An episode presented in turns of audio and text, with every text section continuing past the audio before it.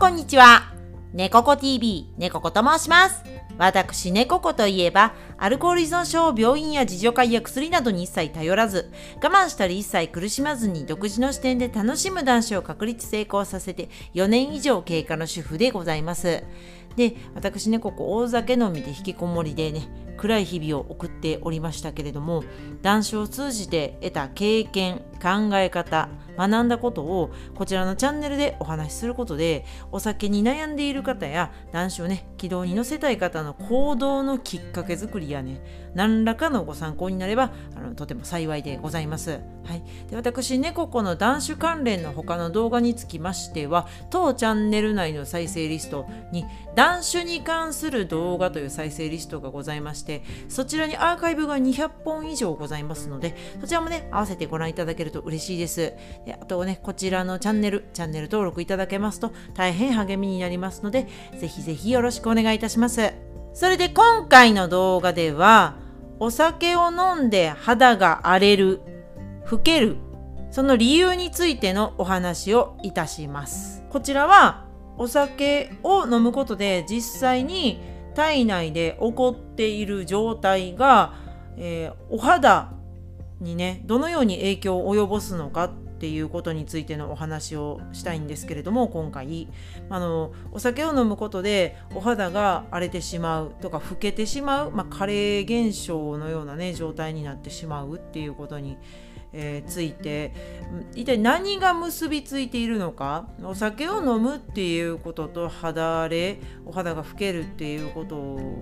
がどのように結びついているのかっていうね。その、えー原因ですね、はい、原因があの3つ、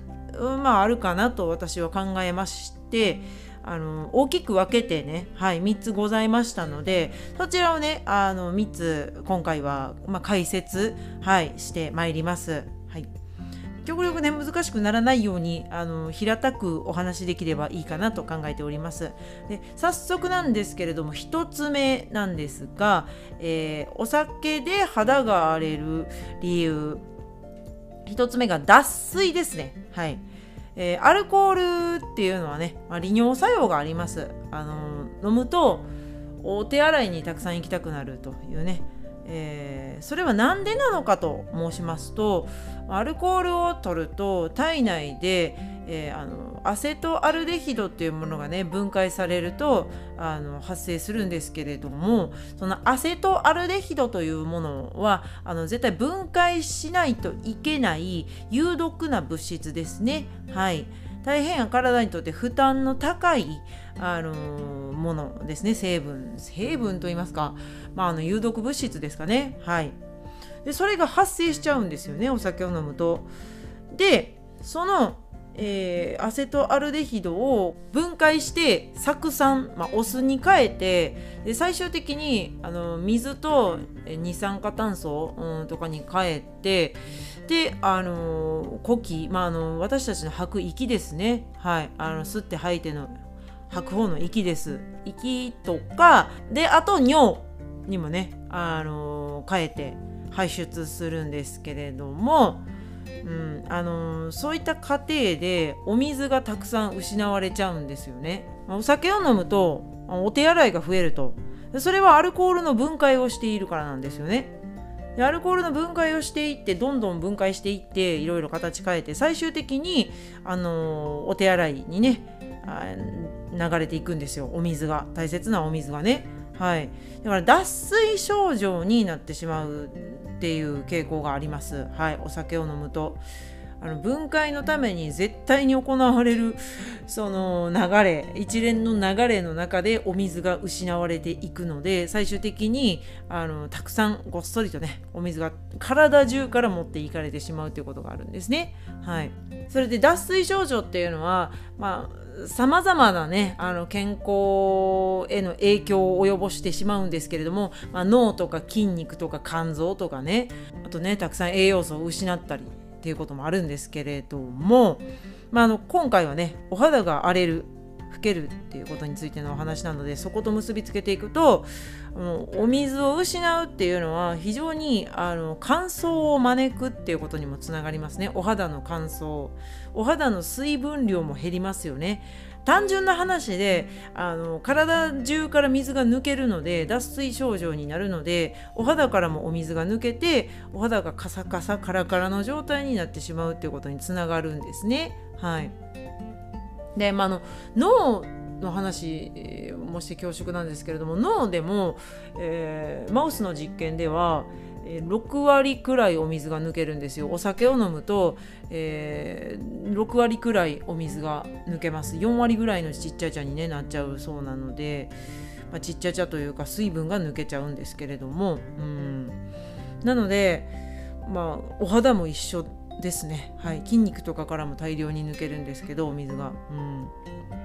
しぼみますだからお肌もしょぼんとしちゃう感じですね、まあ、乾燥肌の方とかは特に乾燥しやすくなりますし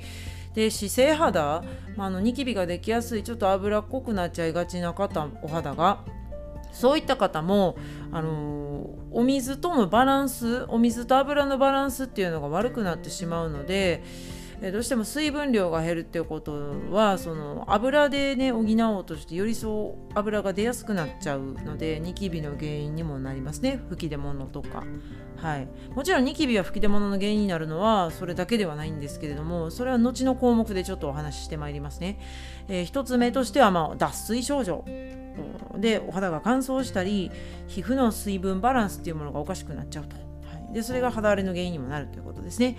で2つ目なんですけれどもこれちょっと長くなりますね。ビタミン、まあ、等の栄養素の不足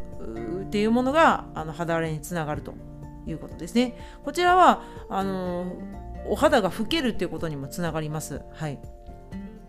でえー、まあ、アルコールの摂取っていうのはもう本当にいろんな栄養素を総動員であの消費して分解に当たるっていうことにつながるんですね。まあ、ざっと言いますと、まあ、ビタミンミネラル、まあ、タンパク質もそうですね。まああの糖質もそうですかね。うん。あの炭水化物ですかね。はい。そういったものもまあほぼほぼですよね。ほぼほぼ使われるんですよ。はい。まあ脂質もそうか。使われますね。ちょっと回り回ってにはなるんですけれどもホルモンの材料とかに脂質あの油分油はなるんで、まあ、5大栄養素結構全部使われますけどね。これ言うと、うん、そう言うとちょっと話ものすごく長くなってしまうので今回特にっていうところでお話ししますとお肌にめちゃくちゃ関わっている栄養素として特にお話しいたしますとざっくり大きく分けると2つになるんですけれどもその2つのうち1つはものすごく派生していくものになるので後で掘り下げますね、えー、1つ目がビタミン B 群です。はい。でこちらはニキビや吹き出物の原因に主になります。不足することで。それでもう一つがビタミン C ですね。こちらは不足することでシミやシワの原因になりますね。はい。で超ざっくりお伝えしましたのでこちらをさらに掘り下げてまいりますとまずビタミン B 群ですね。はい、えー、ビタミン B 群は、えー、2つに分かれますかね。はい、えー、掘り下げていきますとまずビタミン B 群の中でもビタミン B2 2ですね。ビタミン B2 とビタミン B6 ですね。数字の6で B6 ですね。こちらの2つは三大栄養素ですね。あの炭水化物、まあ、糖質ですね、えー、タンパク質脂質というねエネルギーになる、うん、あの栄養素があるんですけれども、えー、そちらを、えー、代謝、まあ、簡単に言いますと使っていく一連の流れの中でのその体内に取り込まれる時くらいのあたりを指しますかね。まあ、代謝と覚えていただいたらいいですかね。はい。とにかくもう、あの、活用する際ですかね。はい。そういったことにあの非常に深く関わっている栄養素なんですね。ビタミン B2 と B6 は。はい。で、まあ、普段からそのように働いている栄養素なんですけれども、えー、脂質特にね脂質油ですね。はい。三大栄養素の中の脂質の代謝っていうものとアルコール摂取っていうのが深く関わっておりましてお酒を飲むとアルコールを摂取するとあの脂質の代謝っていうもの、まあ、の脂質油を使うっていうことがねすごい増えるんですよね、まあ、使うと言いますかあの流れを良くしてあげるっていう感じですかね。なんでかって言いますとお酒を飲むっていうことでアセトアルデヒドというね有毒物質の分解に非常に体が使われてしまうってことがすごく関係してるんですよ。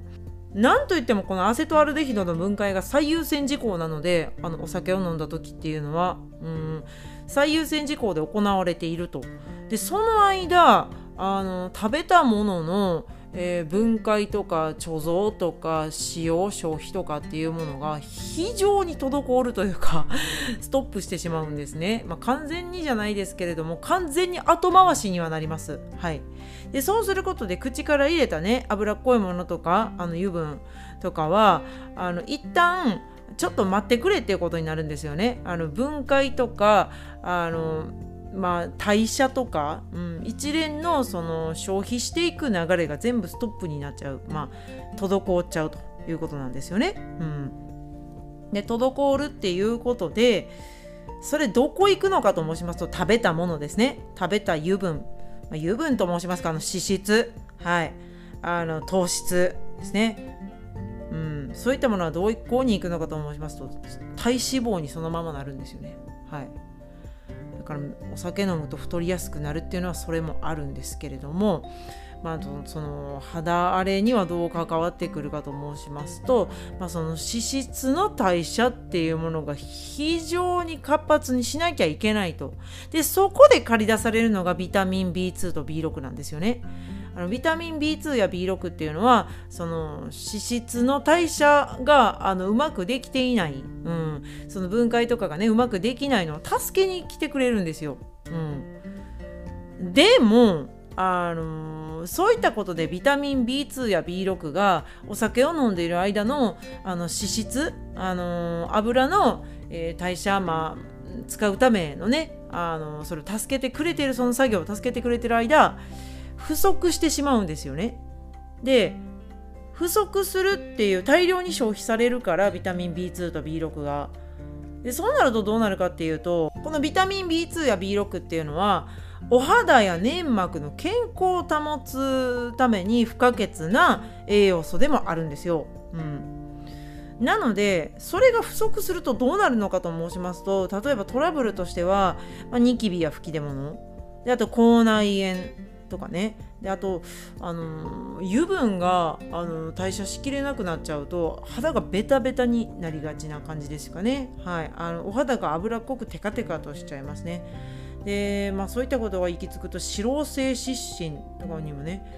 なっちゃう可能性があると、うん、そういう原因になるというふうにね言われておりますね。うん、なので、えー、まあそういったことが原因でニキビや吹き出物や口内炎などにねつながっていくっていうことがあるんですよね。でもう一つありましてビタミン B3 ですねはいビタミン B 群の中のビタミン B3 主にまナイアシンと呼ばれているんですけれどもこちらの栄養素はこのまあナイアシンはあのアセトアルデヒドのね分解を助けてくれる歩行素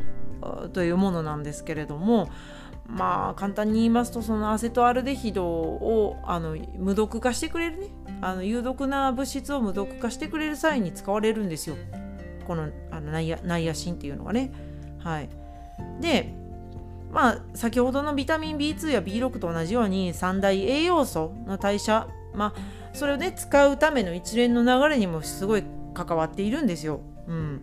ナイアシンは。非常に大切な栄養素の一つなんですけれどもそれが不足しちゃうと皮膚や粘膜の健康が阻害、まあ、もう邪魔されちゃうんですよね。あのー、ねなどういったトラブルにつながるのかと申しますと肌荒れ同じように肌荒れですね。はい、ニキビや吹き出物あと口角炎とかの原因にもなる可能性があると、うん、言われておりますね。はいなのでビタミン B2、B6、まあ、ナイアシン、まあ、B3 はニキビや吹き出物の原因になるのはあの油のね分解が滞ってしまうっていうこととかアセトアルデヒドの分解に使われるからお肌が荒れやすくなったりっていうことがねありますね。ざっと言うと。はい。ざっくり言いますと。で、えー、もう一つありましてビタミン C ですね。こちらはアルコールを取ると、まあね、お酒を飲むとアセトアルデヒドっていうね有毒物質が、え、出るんですけれどもそちらのね分解をあの助けて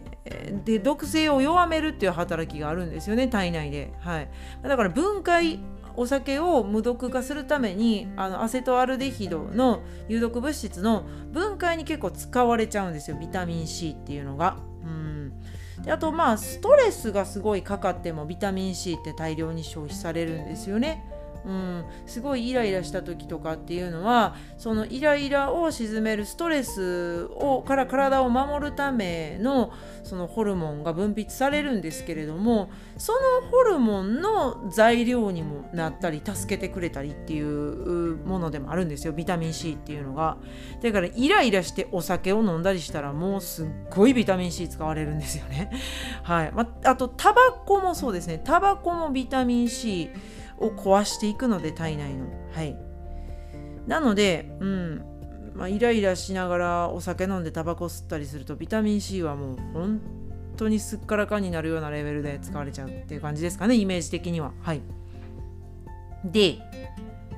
そういったねあの毒性を弱めるためにビタミン C を一生懸命働いてくれるすごい優れた栄養素なんですけれどもそのビタミン C が不足するとシミやシワの原因になります。はい、そのビタミン C がシミやシワの原因になる、まあ、理由としましては、まあ、シミから言いますと、まあ、簡単に言いますと、まあ、メラニンのあの生成を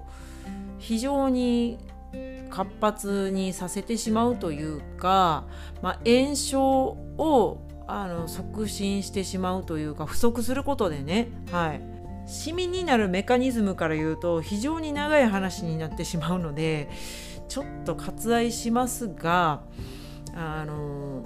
まあ皮膚が黒く部分的に染まるっていうことなんですよ。でもあれって表面が染まっているんじゃなくて結構奥の方でやけどというかダメージを負った状態になるんですよね。皮膚の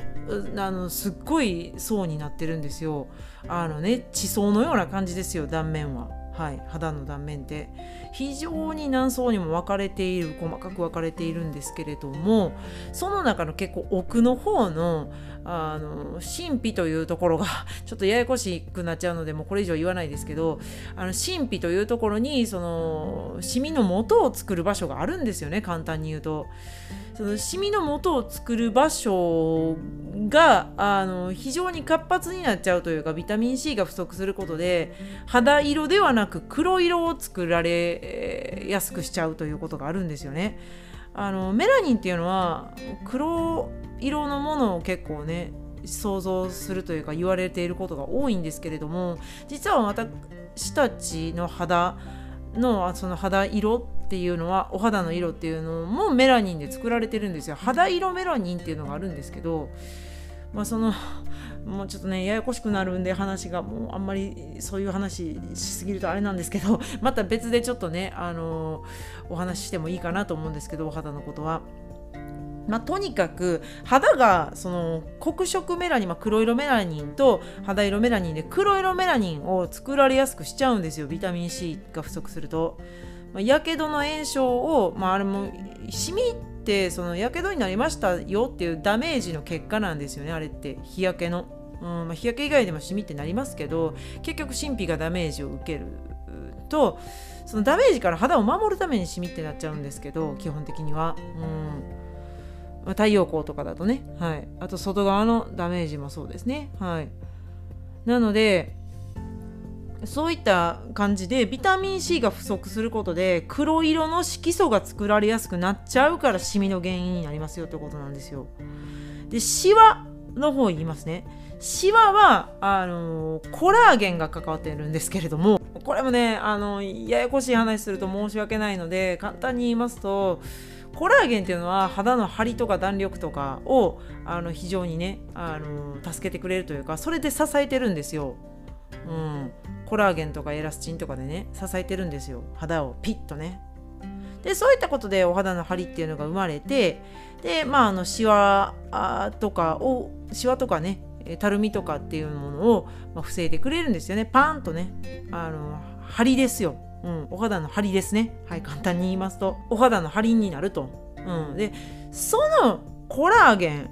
はビタミン C があることで作るのをすごい助けてくれるというかコラーゲンを作るためにはビタミン C めちゃくちゃ必要なんですよね。使われるんですよ。はい。でそのビタミン C が、えー、減っちゃうっていうことはコラーゲンが作られにくくなるんですよね。そうすると、えー、シワとかたるみの原因になります。はい。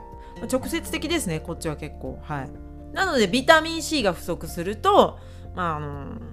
コラーゲンが作られにくくなってお肌がゆるっとした感じになっちゃうんですよね。でその結果あの重力っていうものがね地球上にはございますので、まあ、あの下に向かっていくということになっちゃうんですよ。支える抵抗する力が弱まるんですよねお肌のあのピンと張ったね、うん、力が弱まってコラーゲンが不足するとそうすると下にだんだん肌が下がってくる。ね、その結果まあシワの原因になっちゃったりっていうことがねたるみとかの原因になっちゃったりっていうことがあるんですよね。うんちょっとビタミン B と C の話ものすごい長くなって申し訳ございません。非常にねこちらあの深く関与してますしあの話し出すと長くなっちゃうのでねまた別で時間をとってお話したいかなとは思います。とりあえずそんな感じですかね簡単に申しますと。はい。で次最後が、まあ、あのお酒でお肌が荒れる原因。えー、として3つ目は自律神経の乱れによるねホルモンバランスの変化っていうところがありますね。はい、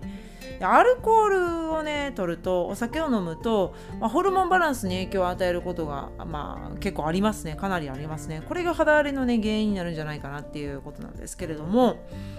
まあその自律神経が乱れるのは何でなのかと申しますとそもそも眠りを邪魔されてしまうんですよ。はいお酒を飲むと眠りが阻害されます。はい、あの質のいい睡眠があのできなくなる傾向にいきます。はい、まあその簡単に言いますとレム睡眠を邪魔されるからっていうね ちょっとまた横文字言ってすいません本当に分かりづらいかもしれないんですけれども、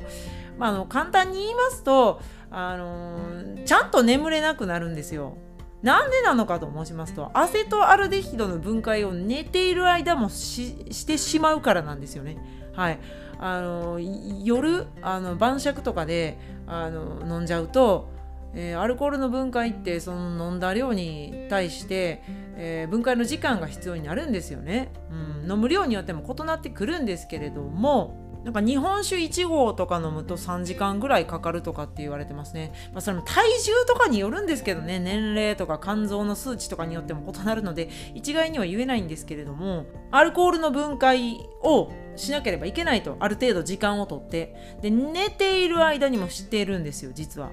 あの、お酒を飲んで寝ても、体はね、起きてるんですよね。肝臓とかが起きてるんですよ。はい。であのアセトアルデヒドの分解を最優先で進めてくれるんですよね有毒だから。はい、でその間は起きてるんですよね体は実はしっかり働かさせられているんですよ、まあ、ブラック労働ですねはいブラック企業みたいな状態に体内がなってるんですよ。はい。で、その間、眠りも妨げられるんですよね。まあ、主にレム睡眠というものが妨げられるんですけど、まあね、まあ、ここではちょっと割愛します。はい。でレム睡眠が妨げられるっていうことでしっかり休めなくなる体がしっかり休めなくなってしまうとでそうすることであの自律神経がだんだん乱れてきます。自律神経っていうのは何なのかと申しますと簡単に言うとあの体の活動と休息オンオフのスイッチのようなものですね。それが備わってるんですよね私たちの体には。オンオフのスイッチが。活動と休息のスイッチが備わっててそれを切り替えるっていうことで朝活動して夜は休もうねっていう風にできているんですよね。うん。それが乱れると。でそれが乱れるとどうなるのかと申しますとホルモンバランスが乱れますなんかもうね風が吹けばおケアが儲かるみたいな感じでつながってるんですよね結構、うん、だからあの何かの原因には何かがあり何その何かの原因には何かがありみたいな感じでつながってるので非常にややこしい話になって申し訳ないんですけれどもしかも話長くなるしすいません本当に。お酒を飲むことで、えー、アセトアルデヒドの分解が発生すると。そのアセトアルデヒドの分解が発生することで、えー、眠りが妨げられると。でその眠りが妨げられることで自律神経が乱れると。でその自律神経オンオフのスイッチのあの乱れによってホルモンバランスも乱れるっていうことなんですよね。で最後ですよ。ホルモンバランスが乱れることでお肌が荒れやすくなるっていうことなんですよね。はあ、非常に長いです。すごい長い旅を経て、あの、肌が荒れます。はい。っていうことなんですよ。はい。あの、ホルモンバランスの乱れっていうのは、女性でしたら生理周期とかも乱れるし、男性だったら更年期障害、まあ女性もそうですけどね、そういったものの原因になっちゃったりするんですよね。非常に不快なことのね原因になってしまいます。非常に不快な状態を生み出す原因にもなりますね。はい。でこのホルモンバランスの乱れっていうのは非常に肌荒れとも深く結びついているのでまあそうですね。まあ簡単に言いますとフェイスラインの吹き出物とかになりますかね。特に女性は。まあ、私ねここの経験を申しますとお酒を飲んでる時っていうのはフェイスラインの吹き出物がやばいぐらい出てましたね。ほんでお酒をやめてもう、え、4年4ヶ月かな以上経過して今1個もないんですよ。あの吹き出物。えー、あの特にフェイスラインの吹き出物とかも皆無になりましたね。あんなにボコボコと出ていたものはどこへ行ったんだろうっていう感じですよね。ホルモンバランスの乱れっていうのはそれぐらい深刻な肌荒れの原因にもつながりかねないんですよね。はい。でまあ新陳代謝も乱れますしね。皮膚のその生まれ変わりも乱れますよね。ホルモンバランスっていうのは、まあ、特に女性なんですけれどもあのー、生理周期とも深く関わっておりますけどもね。でそれは肌の周期とも深く関わっているので新陳代謝も乱れます。はい。皮膚の生まれ変わりが邪魔されます。はい。そういったことからもあの肌荒れにつながってしまうということがあるんですよね。まあ、ちょっとねあの非常に長い旅となり申し訳ございません。あの飲酒でお肌が荒れたり老けてしまうっていう原因としては、えー、脱水症状ビタミン等の栄養素の不足自律神経の乱れによるホルモンバランスの変化っていうねこの3つがざっくり言うと挙げられるということですね。はいすごく長い解説となり申し訳ございませんでした。もっとね分かりやすく簡単に言えるといいんですけれども私もねその辺りさらに勉強を深めていこうと、はい、思います。またねもっとさらっとねあのお伝えできる何かお伝え方も考えていきたいなと、はい、思います、まあ、とにかくお酒っていうのはお肌にもそのような形で非常に嫌な不快なね、あのものを残していくのでそういったことからもねちょっとお酒を控えるやめていくっていうことをねお考えになってみてはいかがでしょうか。ということでね今回の動画はあの締めさせていただきます。最後までご視聴ありがとうございました。こちらの動画よろしければグッドボタンチャンネル登録もいただけると大変励みになりますのでぜひぜひよろしくお願いいたします。ではまた次回の動画でお会いいたしましょう。最後までご視聴いただきましてどうもありがとうございました。チャンネル登録、グッドボタンよろしくお願いします。